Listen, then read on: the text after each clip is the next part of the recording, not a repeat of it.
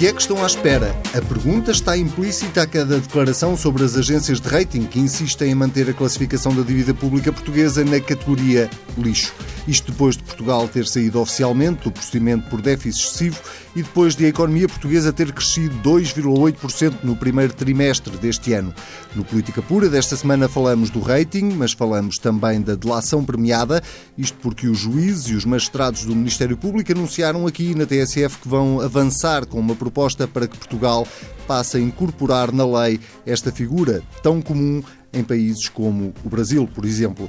E teremos ainda tempo para falar de uma nova polémica em torno das offshore. Uma longa agenda para os nossos convidados desta semana, Nuno Melo e António Filipe, a quem dou as boas-vindas. Vamos começar com uh, o tema das agências de rating, que passou a ser tema sobretudo depois de, destes dois, uh, destas duas boas notícias, digamos assim, quer a saída do Portugal por procedimento por déficit excessivo, quer uh, o crescimento económico que o país registrou nos primeiros três meses do ano. Começo por si, Nuno Melo, para lhe perguntar se de facto hum, não, não está na altura de as agências de rating reverem a posição uh, em que colocam Portugal. Bom, não, boa tarde antes mais. Não haverá português nenhum, suponho, que não deseje que Portugal seja melhor avaliado por agências de rating, que para além de mais têm muitas vezes critérios de difícil compreensão. Ainda assim, o que avançam para já para manter transitoriamente Portugal no nível que tem,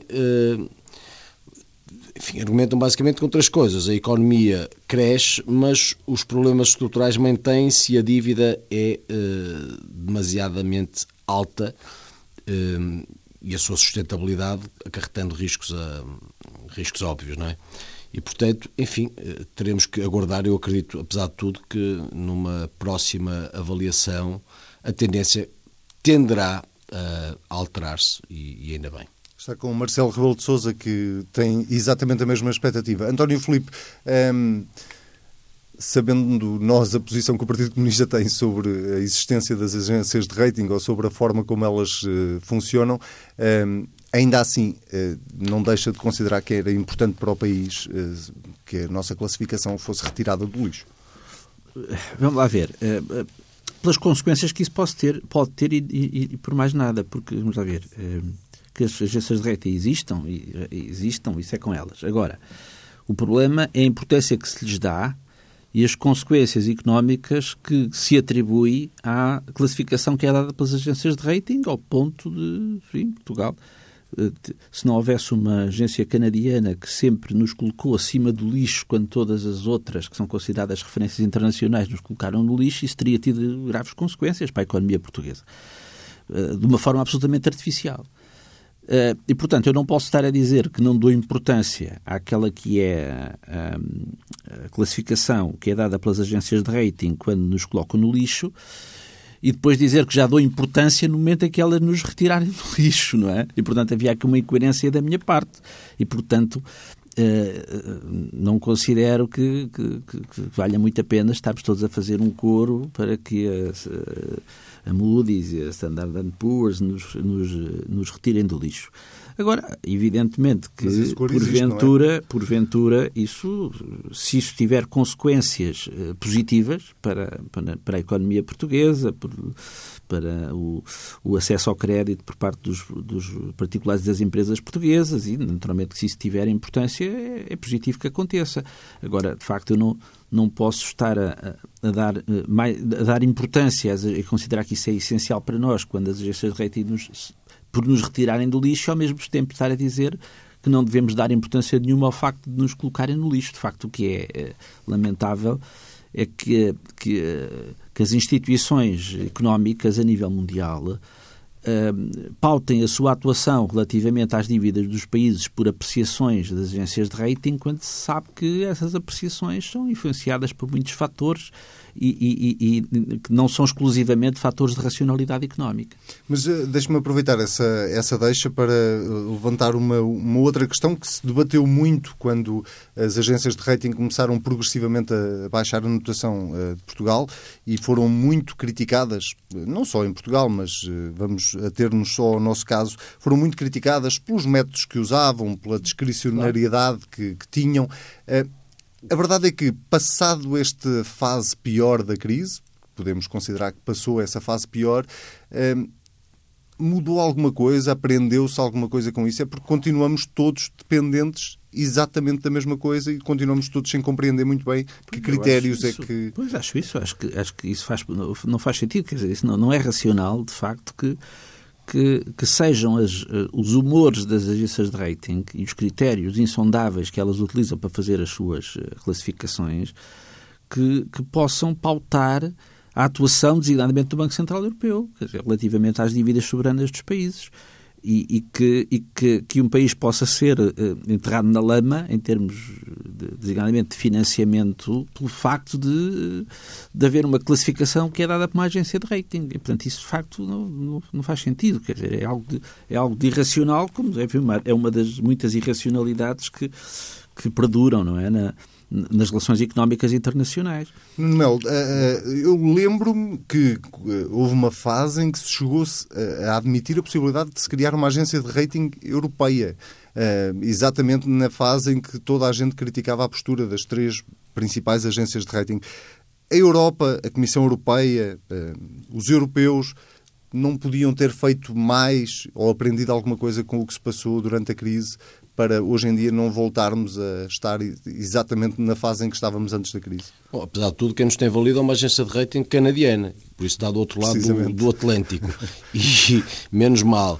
Agora, eu, eu devo dizer que eu tenho aqui uma discordância de princípio com o António Filipe, porque nós vivemos enfim, numa economia de mercado, e eu acredito nas economias de mercado. Não vivemos numa economia planificada. O António Filipe acredita nas economias planificadas.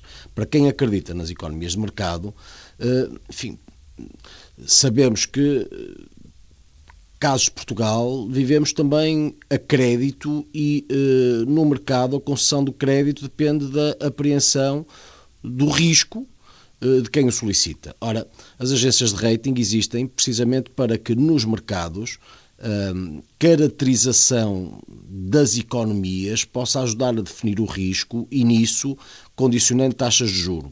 Nós condenamos, criticamos muitas vezes os critérios das agências de rating, mas ainda quando Portugal fazia um esforço muito significativo, eh, não foram a par desse esforço e dos resultados que foram sendo alcançados, não é por este governo, foi já em larga medida pelo anterior governo, aliás, na maior medida pelo anterior eh, governo. Isso não invalida que eh, compreendamos a importância da nota ou da avaliação que é feita. O António Filipe considera relevante. Eu não, enfim, porque desta avaliação dependem as taxas de juros. As taxas de juros com que Portugal se financia eh, e que variam muitas vezes de forma implacável nas emissões de dívida, mas também o financiamento das empresas e dos particulares. E, portanto, eh, descolar, descurar, relativizar, eh, não dar eh, enfim, o peso devido um, às avaliações que as agências possam conceder a países como Portugal, mas ainda quando a dívida disparou para valores absurdos que superam os 132% do produto interno bruto e hoje eh, endividamos para pagar a dívida, bom, eu não parece que seja propriamente irrelevante. O que não podemos é, desde logo, como faz o António Filipe, reconhecer que a dívida é um problema uh, e achar que é com, a, com, com perdões, apesar do dinheiro que gastamos, de forma premeditada e voluntária, pensada e sopesada, eh, e, e, não, ter, não tirar daí a consequência que tem que ver diretamente com avaliações que são as que são nas economias que no mercado funcionam assim mesmo. Mas uh, eu acabei por não perceber eh, a resposta à minha pergunta. E quanto à é... agência europeia, eu não via nenhum inconveniente, muito pelo contrário, que uma agência europeia existisse, até pela proximidade, pelo muito embora as economias sejam globais, mas enfim, há uma, a percepção da realidade europeia por técnicos europeus eh, em agências que gravitassem eh, desde logo nesta União e num espaço a 28, enfim, eu via da maior vantagem que existisse uma agência europeia, mas, mas não depende. Uh, mas não acho também que, que deve ser criada por razão política. Pois, a, a apenas, pergunta era é? até mais profunda do que isso, que é, nós aprendemos alguma coisa com a crise, aprendemos alguma. Tudo aquilo que andámos a criticar durante o período da crise, aprendemos alguma coisa, mudou alguma coisa de substancial Olha, mais que não seja, aprendemos pragmaticamente, porque se reparar, este governo que é de um partido que fez campanha a um, propalar o investimento público que faria, não investe um cêntimo e, não paga uh, sequer dívidas a credores por fornecimentos que são feitos. Ora, não investe um cêntimo porque a dívida que foi duplicada entre 2005 e 2011 não só nos onerou e onera, como para futuro condicionou governos de qualquer partido. E neste momento a nossa dificuldade é pagar a dívida, quanto mais eh, gastar dinheiro. E, portanto, independentemente de, da aprendizagem, que seria suposto desde logo em quem cometeu erros, como no Partido Socialista, em relação ao futuro, não é? Eh, a lucidez manda que eh, os governos, infelizmente, eh, e por não terem outra alternativa, eh, se inibam na despesa. E, na verdade, enfim, houve quem durante seis anos achasse que podia esgotar a capacidade de endividamento do Estado português, deixando para os outros simplesmente a gestão do que entenderam foram as suas prioridades durante esse tempo. Isso eu considero uma tragédia e, e quase um crime de lesa pátria, devo-lhe confessar.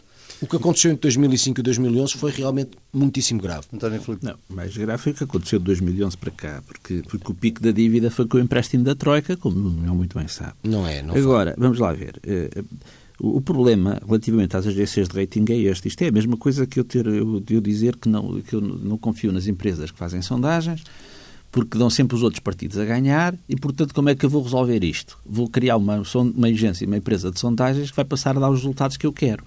Ora bem, o método não é este.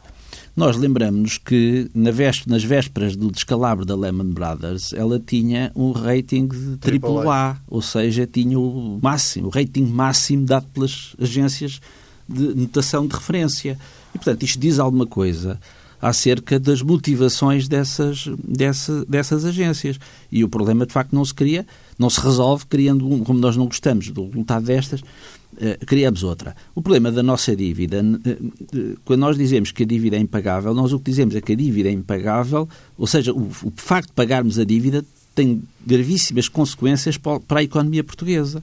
Não é? Não, é que, não é que o Estado português não pague, é que o pagamento do Estado português implica, que agora está para aí na ordem dos, dos 8 mil milhões de euros anuais de juros, tem consequências de, de, de, estrangulamento da capacidade, designadamente, de investimento da economia portuguesa. É esse o problema. Agora, o ser colocado no lixo, o que significa que haver uma grande probabilidade do, do, Estado português não honrar os seus compromissos, pura e simplesmente, é algo que de facto não está, não está nos horizontes. E, portanto, daí que é artificial essa, essa, essa classificação. Agora, eu não ignoro que isso tem consequências, de facto, na ordem económica internacional que vivemos, obviamente que, essa, que essa, eh, essas classificações dadas pelas agências de rating são um instrumento muito bom para quem quer especular à, à custa das dívidas soberanas, porque obviamente que quanto menor for a notação dada à dívida portuguesa. Quanto, quanto menor ou mais desfavorável for o nosso rating, melhor para quem especula à nossa custa. E, portanto, é, eu não ignoro as consequências, agora acho que é profundamente criticável que as coisas funcionem dessa forma. Muito bem, o que uh, também tem custos Posso... e de que maneira... Sim, sim, sim. É só, Bruno, só para terminar este assunto. Só dizer o seguinte, enfim, dúvidas quanto aos critérios das agências de rating? Claro que sim. Dissemos muitas vezes quando estávamos no governo, como mantemos quando estamos na oposição. Mas reconhecimento da vantagem de entidades independentes que possam avaliar com isenção a realidade dos é- países e dos mercados também.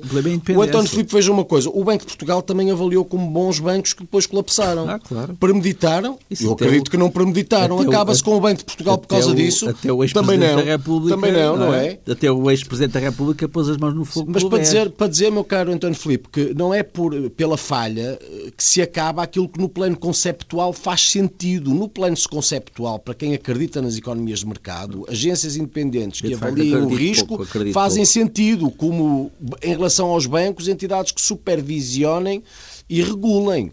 Falham, sim. A consequência das falhas não podem ser simplesmente a extinção, a extinção dessas entidades. Há de ser, não, o, pedido de, há de ser o pedido de explicações, não é? Isso é existência lá com elas. Agora, então, Filipe, eu pensei que no, no, nas economias é planificadas, é quando, nas economias planificadas, quando o Soviético Supremo determinava é, aquilo que a economia devia ser e fazer, pronto, tudo bem. Era mais fácil. Não é opção, as coisas eram assim. Oh, António Filipe, veja lá a opção. O António Filipe acredita ou não acredita nas economias planificadas? Vai-me dizer que não? Se eu É não por- acredito, mas não é uma questão de acreditar. Não, é- é- não- e, não, e não defende. Defende, defende uma. Eu acho, não, eu defende acho ou não defende as economias acho- planificadas? Não, eu acho que a pla- a planificação é sempre vantajosa desde a que seja bem pronto, feita. Esse é que é o pronto. problema. Pronto, só que, é? como vê, E no passado. até, e pode utilizar mecanismos António de mercado. Filipe, como vê, portanto, não, mas é, ouça, isto, isto Claro. é muito normal, eu não lhe levo mal por isso, nem me levará a mim. Nós temos perspectivas doutrinárias que são diferentes. o mercado não é. O mercado é não é normal um que o, Deus. é normal que o, PCP, é é só para acabar nesta parte, o António Nuno Melo idolatra o mercado. não, eu não o idolatro. fosse um eu não idolatro, E esse é é António o Filipe, mas eu sou, eu, sou um, eu sou um democrata que acredito na livre iniciativa. Isso, eu também sou um que democrata. acredita, que acredita na livre iniciativa e, portanto, um bocadinho alérgico a um Estado, a um Estado que tudo sabe e que tudo determina e que tudo orienta, mas não- feito, feito não- paternalista. não é isso- não é Portanto, eu não sou causa. assim. O António Filipe, Não é isso que está em o causa. António Filipe, vamos cá ver, como comunista que é, e os comunistas portugueses, legitimamente e livremente, são os comunistas mais ortodoxos que existem na União Europeia. E pá, é que você Ah, sabe isso? Pudesse, porque enfim, porque leio e porque está É, no, pá, não- basta, não basta ler o jornal do Avante, basta ler o jornal do Avante e os estatutos do PCP para perceber rigorosamente o que eu digo, não é? E portanto, muito daquilo. Eu acho que você não deve ser- muito não deve mas ser eu- dos não leitores vejo- mais assíduos oh, do oh, Avante. Leio, claro que leio. Eu não me limito à minha cartilha, Não sabe? Mal vai. Eu, eu- até para ter sentido crítico e não lhe leva mal. Ah, bem, acho até, que a si e aos bem. comunistas o sentido de coerência. é muito Não tem saudável. mal. Ou seja, quem vota no PCP revê-se nisso. Agora, eu acredito noutras coisas. E quem acredita numa economia de mercado, quem acha que realmente tudo o que o Bloco Soviético fez foi basicamente mau eh, e, e redundou como acabou, não é? Defende a economia de mercado e defende, e defende a economia de mercado, Só- defende as suas regras. Quem não defende a economia mas de mercado, Mas você seu... acha que. Você, você não conhece pa- países mais miseráveis do mundo que existem economias de mercado, mas está a querer aqui Não, brincar com António? Filipe, é que eu não Vamos consigo. ser sérios. António Filipe, sendo sério, Vamos ser sendo, sérios. sendo sério, a economia posso... de mercado é a sétima maravilha do Oh, mundo. António Filipe, eu, eu, eu bem sei que... Vá dizer isso podemos- a países onde tem milhões de pessoas podemos- a morrer à fome à custa da economia de podemos mercado. recriar Países que são espoliados pela economia de Podemos mercado. confabular a realidade. Eu até Não vale estava a em pena Estrasburgo. colocar a discussão nesses eu, termos. António Filipe, eu até estava em Estrasburgo quando o seu colega, quando o seu colega eh, João eh, Ferreira fez aquela intervenção para dizer que na Venezuela, apesar de tudo aquilo que nos entra pelos três jornais e que é noticiado, olha, nos noticiários da TSF todos os dias, apesar disso, enfim, para fazer uma intervenção onde diz que na Venezuela a, a mortalidade infantil praticamente acabou, o país cresce tremendamente, o desemprego eh, baixou, enfim, é um exemplo na América Latina, quando nós Oh, não. sabemos que não já há estamos a comida também a desviar já muito perceber- Mas também é uma economia, mas não é, deixa de ser não, não é uma economia de mercado, não, não, não. É uma, não é é? uma, é uma demonstração moderna do marxismo-leninismo quando isso. aplicado. Acaba Oh, sempre na mesma. Nuno que temos que, temos que avançar e já estamos a desviar muito das agências de rating. Vamos a Exatamente. passar para outro tema que tem a ver com eh, uma, enfim, uma polémica, acho que já se pode chamar assim, tendo em conta as críticas que se ouviram, sobretudo do lado do CDS e agora mais recentemente também do PSD, e que tem a ver com a retirada de, eh, três paraísos fiscais da lista negra do fisco, Uruguai, Jersey e, e as Ilhas Man. Ehm, houve uma pergunta do CDS ao ministro Mário Centeno no Parlamento eh, para perceber se tinha ou não havido um parecer da autoridade tributária eh, e esta semana eh, o ministro Mário Centeno disse acreditar que sim, que tinha havido esse parecer. Esta semana o secretário de Estado dos Assuntos Fiscais em, em Bruxelas disse que não tinha sido pedido esse parecer. Nuno Melo já escreveu também sobre isso. O CDS, aliás, hoje fez eh, várias intervenções públicas sobre isso. Ehm, o que o CDS quer perceber, basicamente, é quem é que diz a verdade, certo? Bom, o secretário de Estado Rocha Andrade esteve em Bruxelas a meu requerimento e eh, perguntei-lhe exatamente sobre, entre outras coisas, se tinha havido um parecer da autoridade tributária sobre a retirada destes, destes três territórios da lista negra dos offshore eh, e, finalmente, eh, insistentemente, lá acabou por responder eh, que, que não, que não havia, contradizendo diretamente eh, o ministro Mário Centeno. Porquê é que isto é muito grave? E é realmente muito grave o que se está a passar e tem necessariamente que ter uma explicação política e eh, jurídica. Atualmente, na Lei Geral Tributária, desde 2013, existe um artigo que é o artigo 63D, que estabelece as condições em que necessariamente eh, uma determinada praça financeira, offshore, regime mais favorável, como lhe queira chamar, tem que constar de uma lista negra. Uh, e, entre outras coisas, imperativamente, um país onde não existe a IRC uh, ou que tenha uma taxa inferior a 60% da que se pratica em Portugal, onde a, a matéria coletável, as regras de determinação da matéria coletável sejam, divirjam dos padrões internacionais. em que exijam, existam benefícios fiscais mais favoráveis do que os estabelecidos na, na legislação nacional e de que resulte uma redução substancial da tributação, ou que impeçam o acesso e a troca efetiva de informações, têm nos termos da Lei Geral Tributária de constar da lista negra. Ora, o que é que acontece neste caso? Basta uma simples consulta online para se perceber que Jersey, uh, Ilha de Man e uh, Uruguai. Uruguai preenchem vários destes pressupostos e, portanto, não poderiam sair da lista negra. E este governo, que já em 2010 tinha feito um acordo secreto com o Panamá para retirar o Panamá da lista negra, depois essa retirada não aconteceu, precisamente porque em 2013 o outro governo retirou o critério político, o critério deixou de ser político, passou a ser legal, não é? E, portanto, o Panamá não saiu. Agora, eh, em 2016, eh, em dezembro, a contraciclo, contra a tendência internacional e europeia, que é de maior fiscalização e de maior atenção, assim, retirou estes três territórios da lista negra. Isto é verdadeiramente eh, incrível, porque, porque nós temos uma decisão por portaria do governo que fez com que a discussão escapasse ao debate na Assembleia da República, contrariou uma lei geral da República, violando-a diretamente por razão que não se percebe. Ora bem, isto é que é o verdadeiro apagão fiscal, sabe? Porque nós estamos a falar de territórios que entre, até entre 2009 e 2015 significaram uh, muitos, uh, mais de mil milhões de euros de transferências bancárias de Portugal, entende? E que a partir do momento em que sejam retirados da lista negra, deixam de ser tratados, ou essas transferências deixam de ser tratadas pela autoridade tributária. Acresce que para serem retirados da lista negra, isso só pode acontecer a requerimento dos países. Os países ou os territórios têm que requerer serem retirados da lista negra em Portugal. E sobre isso também não foi dada resposta ainda pelo ministro Mário Centeno, porque eu gostava francamente muito de saber se, se o Uruguai, Jersey ou Ilha de Man requereram para sair da lista negra em Portugal. E se não requereram, e se nem sequer houve um parecer da autoridade tributária pedido pelo governo, e se, como uma simples consulta online destas três eh, praças financeiras ou offshore mostra que os critérios do artigo 63D estão preenchidos, foram retirados da lista negra, porquê? Portanto, isto é uma questão muito grave, não é irrelevante. Eu fico muito satisfeito por ter insistido na ida do ministro Rocha Andrade a Bruxelas, uh, do secretário de Estado Rocha Andrade a Bruxelas.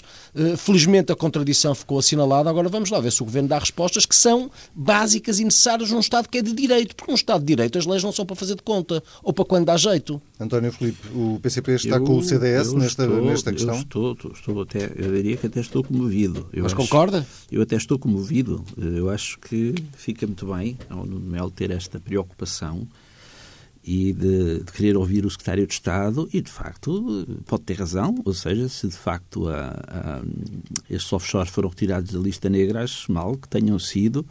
Acho que deve haver, de facto, uma grande preocupação do Estado português, até, enfim, a defesa de, de, dos nossos contribuintes, da lisura nas, nas, nas relações de qualquer cidadão ou empresa com o fisco, e, mas devo dizer que estou comovido tanto mais quanto o Nuno Melo é do mesmo partido do secretário de Estado dos Assuntos Fiscais, que deixou que qualquer coisa como 10 mil milhões de euros fossem transferidos para, para uh, offshores, para paraísos fiscais, uh, sendo isso ocultado dos portugueses.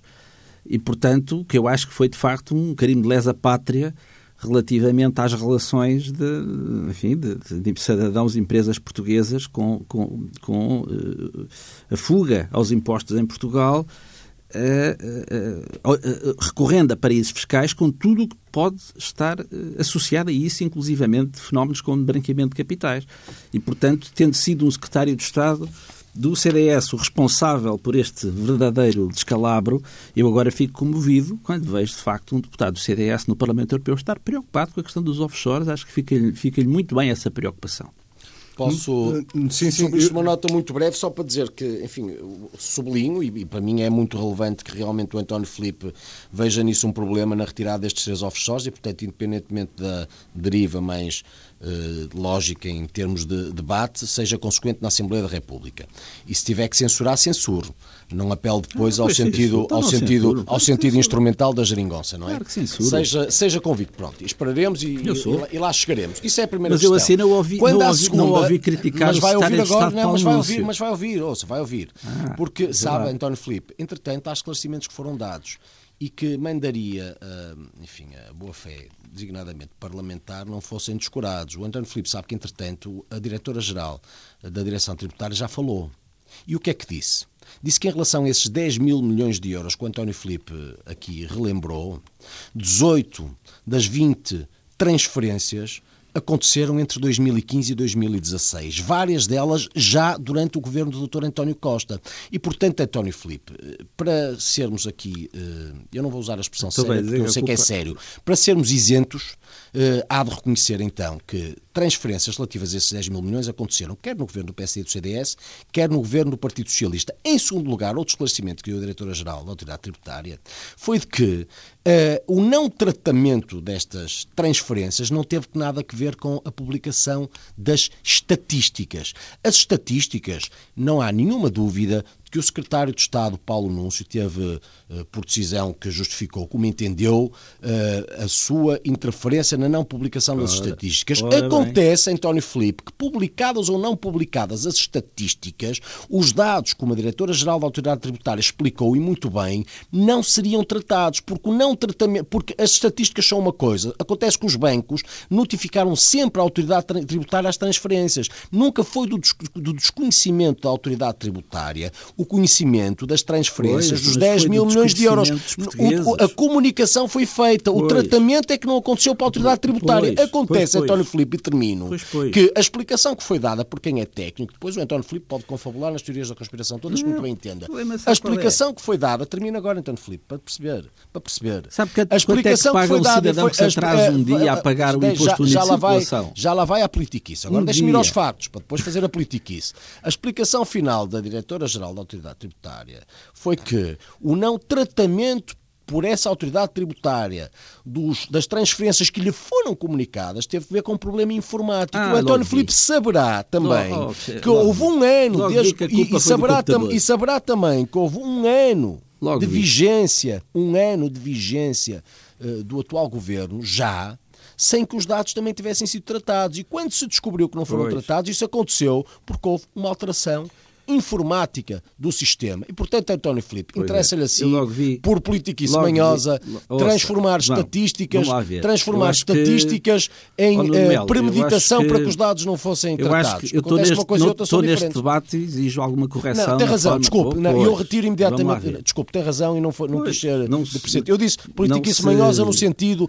de não Pois. dar, de, de transformar eh, estatísticas. Eu já percebi que ficou numa- num- irritadíssimo num com a facto- referência ao secretário de Estado Paulo Núncio e à responsabilidade não- do CDS. Não fiquei Mas nada, nem convém mantermos defesa, alguma compostura nestas de defesa. coisas, não é? Não, António Filipe, mas Pois. concorda, mas, mas relembra o que eu lhe disse, não relembra? Eu lembro, eu já vi que Pronto, aliás foi pronto, dada a desculpa bem. que era um problema Ainda bem, informático, ainda como bem. se os computadores decidissem alguma coisa mas sozinhos. por quem, António Filipe? Os computadores não decidem nada Pela sozinhos. Diretora-Geral computadores. da Autoridade Tributária, que está E, lá. portanto, eu já percebi, Portanto, já percebi que o CDS, pelo já CDS. percebi que o CDS não digeriu ainda o caso Paulo Núncio. Mas tem que digerir, porque os cidadãos não, não, não podem aceitar de maneira nenhuma que um cidadão que se atrase um dia a pagar o imposto único de circulação paga logo mais 80 euros e que o fisco é implacável relativamente aos fracos, mas depois passaram 10 mil milhões de euros para, para offshores sem que os portugueses tivessem sabido disso, de responsabilidades e de consequências por isso. E eu percebo que isso vos irrite. Mas acho que, enfim, podemos mudar de assunto oh, se quiser. Mas, mas- mas a explicação que, eu, que eu referi não foi dada. Eu, eu podia, eu acho que o António Filipe teria razão na sua dúvida se eu tivesse aqui a reproduzir uma explicação dada pelo Paulo Núncio, que ele entende politicamente teve a sua interferência. Mas não, eu estou. Eu disse, eu referi, eu reproduzi o que foi dito pela diretora-geral da Autoridade Tributária. Não tem partido. Não, é uma isso, disse. Está técnica claro, está chamada claro. a avaliar disso. Foi Oh, um Nuno, problema informático. Tivesse havido publicação das Isso está claro. estatísticas, Deixa- pronto, está claro, só não é para, relevante. para fechar este capítulo perceber uma coisa. Eh, O CDS exige alguma consequência política desta alegada contradição entre o Secretário de Ai, Estado não. e o Ministro? Ouça, as explicações têm obviamente que ser dadas. Porque, ouça, eu não tenho dúvida. Esta portaria em si mesmo, tendo em conta a hierarquia das fontes de direito, é ilegal. Tem uma portaria do governo que que tem uma força nas, na, escala das fontes de direito inferior a uma lei geral da República, tem uma portaria que viola diretamente um artigo certo, de uma lei está, geral da República. Claro. Minha, e, portanto, a consequência... Para já o CDS aguarda explicações, é As isso? explicações foram pedidas pela, pela deputada Cecília Beireles, hoje, na base da contradição entre o que foi dito em Bruxelas e o que foi dito na Assembleia da República, e, eu, e politicamente, obviamente, que isto tem que ter consequências políticas. Por causa, porque, Mas que consequências porque, políticas é que tem que ter? Ah, depende das explicações que foram dadas e que não podemos antecipar, porque ouça uma coisa, é que eh, nós, eh, vamos cá ver, tem que haver uma explicação para uma retirada à margem de pressupostos que são legais, sem sequer ser pedido um parecer à autoridade tributária, sem se esclarecer se os países ou os territórios requereram a saída da lista negra, para que assim tenha acontecido. Nós não estamos a falar, nós estamos a falar, isto sim é um verdadeiro apagão, não estamos a falar de, não estamos nós a falar aqui da publicação de estatísticas. Nós estamos a falar de uma decisão política que viola a lei e que impedirá a autoridade tributária de avaliar de futuro, de tratar de futuro, milhares de milhões de euros transferidos do nosso país, designadamente para estas três offshore. Isto acontece porquê? E completamente a contraciclo e depois da conversa das estatísticas. Isto não são estatísticas. Muito bem. Nuno Melo está... Isto é inibir o fisco de atuar e de fiscalizar. Está e, portanto, clara... isto tem que ter uma explicação. Está clara a posição do CDS em relação a este assunto. Nós temos mais ou menos eh, seis minutos para o último tema que tem a ver com a delação premiada e porque é que isto é tema esta semana. Bom, basicamente porque uh, uh, os juízes e os magistrados do Ministério Público assumiram publicamente aqui na TSF que uh, iriam avançar com uma proposta no sentido de criar essa figura jurídica na lei portuguesa. Vou começar pelo António Filipe para perguntar se o PCP concorda com, com essa ideia? Não.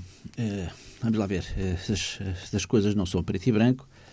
E, e, é preciso dizer o seguinte: eh, uma coisa é a existência de mecanismos daquilo que se chama o direito premial, ou seja, em que haja designadamente uma atuação de pena no caso de colaboração com justiça. E, portanto, alguém que, foi, que está a ser julgado, que está envolvido num processo de corrupção e queira colaborar com a justiça e que implique, isso implique, efetivamente, denunciar uh, factos que tenha conhecimento que envolvam outras pessoas, e, a lei portuguesa já prevê isso. E, portanto, isso não é algo que seja estranho à, à lei portuguesa. Outra coisa é aquilo que se chama delação premiada e que existe em alguns países, designadamente existe no Brasil, e que tem elementos que podem conduzir a uma grande perversidade. Porquê? Porque o delator premiado não está a colaborar com a justiça, está a colaborar consigo próprio. Ou seja, ele quer, de certa forma, negociar a sua impunidade, não é? incriminando outros. Uh, no processo negociado, em que as autoridades judiciárias, inclusivamente, podem querer aceitar uma delação, podem não querer aceitar outra, e, portanto, é um contrato uh, negociado e assinado por ambas as partes. E que pode levar, inclusivamente, à condenação de alguém sem que haja uma prova suficiente dessa, para essa condenação que não seja a tal delação premiada que, que pode até nem ser verdadeira. Não é? E, portanto, eu creio que o princípio de legalidade, os princípios constitucionais que sempre que regem, enfim, desde 25 de Abril, uh, uh, e, uh, e, que, enfim, que, e, que, mesmo até em termos da justiça criminal anteriores, portanto, há princípios civilizacionais de, de, legalidade levam a que quem, quem tem por, por, por missão fazer aplicar a justiça, quer a nível da investigação criminal, quer a nível do julgamento, devem obedecer a um princípio de legalidade porque estão ao serviço da justiça. Isso deve ser feito com lisura, não pode valer tudo. Não é? E, portanto, estar a negociar com Uh, permite uma expressão, negociar com bandidos, a incriminação de outros bandidos, sempre que alguns, alguns bandidos seriam ilibados por esse facto, eu creio que é algo que ofende princípios e que deve haver muito cuidado na, na adoção de mecanismos desse tipo. Está bem? Dir-me-ão, ah, mas assim era mais fácil condenar. Sim, mas o, o papel da justiça não é condenar a todo preço. E não vale tudo. E, portanto, é condenar quem deva ser condenado e na base de uma investigação e do julgamento sério, justo e imparcial. E, portanto, daí que tenho reservas a, a, a mecanismos dessa natureza. Nuno Melo, uh, tem posição diferente, imagino. Não necessariamente. Vamos cá ver. Uh, eu sou advogado, não é? E, e, e já em vários casos de direito criminal defendi arguídos pela prática de crimes como uh, lesados desses mesmos crimes. Enfim, o advogado não é um juiz e tem uma perspectiva necessariamente diferente. Devo reconhecer que a medida não está propriamente na nossa tradição jurídica, não é verdade? Mas eh, há uma dúvida que eu tenho. Eh, pudesse ser referendada e tenho muitas dúvidas sobre o que decidiriam os portugueses. Uh, acho que há uma certa, uh, há um certo cansaço social em relação a um sentimento de impunidade uh, que todos os dias nos surpreende por dificuldades que a administração da justiça tem e os tribunais enquanto órgãos de soberania na investigação e que lhe causam dano e nessa medida causam dano ao Estado de Direito. O direito premial uh, existe. E o direito premial, convenhamos, é uma manifestação de delação premiada em relação a alguns crimes. Uh, o que se concede é um benefício em função de uma colaboração que pode ter consequências em relação a terceiros, designadamente no que tem a ver com a sua condenação. Uh, ora, isto é uma manifestação de delação premiada. O que está em discussão, uh, e eu concedo que essa discussão deve acontecer, sugerido por magistrados, com toda a legitimidade, porque estão na linha da frente do combate aos crimes, é saber da extensão deste direito premial a outros casos. Não a consagração à brasileira da delação premiada, eh, enfim, que, que para mais permite um certo espalhafato com alguma uma vertente tropical, que enfim, que também não tem que ver com este lado do Atlântico. O que está em causa por isso não é, parece-me na discussão, a consagração da delação premiada do tipo brasileiro. É a extensão a alguns crimes em concreto, designadamente corrupção, os chamados crimes de colorinho branco, deste direito premial que já existe. E, portanto, a discussão considero-a relevante, considero-a até importante, não parto para ela com nenhuma ideia pré-concebida uh, e, acho, e, acho que, e acho até por uh, muitos casos recentes que têm acontecido em Portugal que, que, faz sentido. Faz, faz sentido, sentido a discussão. Faz sentido a discussão. A discussão. Sim. Mas apenas no âmbito de, desse alargamento, não uh, a implementação... No âmbito desse, da... ouça, isto é a mesma coisa que estamos a discutir o federalismo. Há vários modelos de federalismo, não é assim? Uh, ou a regionalização, há vários modelos de, de, de, regionalização. Uh, em relação a este instituto jurídico, gradativamente há muitas possibilidades que podemos uh, conceber. Mas... O, que não, o que não podemos esconder é que um sistema de direito premial já existe na ordem jurídica interna. E, portanto, aqui o que se pretende, a avaliar, ainda ontem assisti a um debate uh, muito interessante entre um representante da Ordem dos Advogados uh, e, uma, e a Presidente da Associação Sindical de Juízes Portugueses, uh, um debate interessantíssimo. O que está em causa, parece-me, delimitado à discussão, é a extensão deste direito premial a tipos específicos de crime e, portanto, não com uma extensão à brasileira. E com isso, porque... Nuno Melo está de acordo? Não, eu, eu, eu, acho que esta uh, discussão deve envolver todos os agentes judiciários, deve envolver o Ministério Público, deve envolver uh, os juízes, deve envolver uh, os advogados, deve envolver o, o, direito através das universidades, o melhor da nossa doutrina, porque é dessa discussão que normalmente surgem soluções que podem ser boas. E, portanto, eu não parto para nenhuma discussão, mas ainda neste campo, quando é tão relevante e até tão, tão rico e interessante, juridicamente, eu não parto para estas discussões com ideias preconcebidas.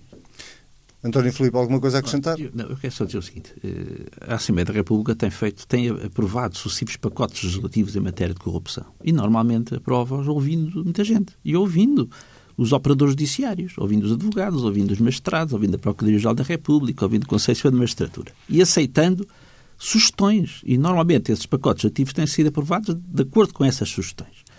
Bom, passado pouco tempo, faz-se mais um colóquio e aparece mais uma magistrado a dizer que afinal há coisas na lei que não foram alteradas e que é preciso alterar. Ou seja, andamos sempre nisto.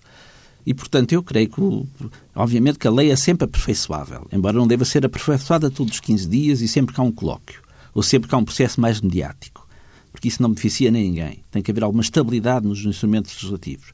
Agora, eu creio que o problema maior não é um problema de falta de lei é um problema designadamente de falta de meios, inclusive de meios periciais, para, para a investigação da criminalidade organizada e daquela que é mais difícil, que é a criminalidade económica. Eu creio que é sobretudo esse o problema. Muito bem. Bom, António Filipe Nuno Melo, nós temos mesmo que fechar. Muito rapidamente, é só, por essa ordem de ideias fechava-se o Parlamento, porque, enfim, se a estabilidade legislativa fosse o critério, e eu não, que, eu, eu que vivi muitos isso. anos com um Código de Processo Civil, eu também não disse um Código de Processo Civil mas, de muito não, tempo, foi isso que eu disse. desde que sou, desde, desde que fui deputado na Assembleia da República, tive que conviver com alterações sucessivas do Código de Processo Civil. Já participei em diversos pacotes e o mundo mundo altera-se. Eu acho que é redutor dizer-se.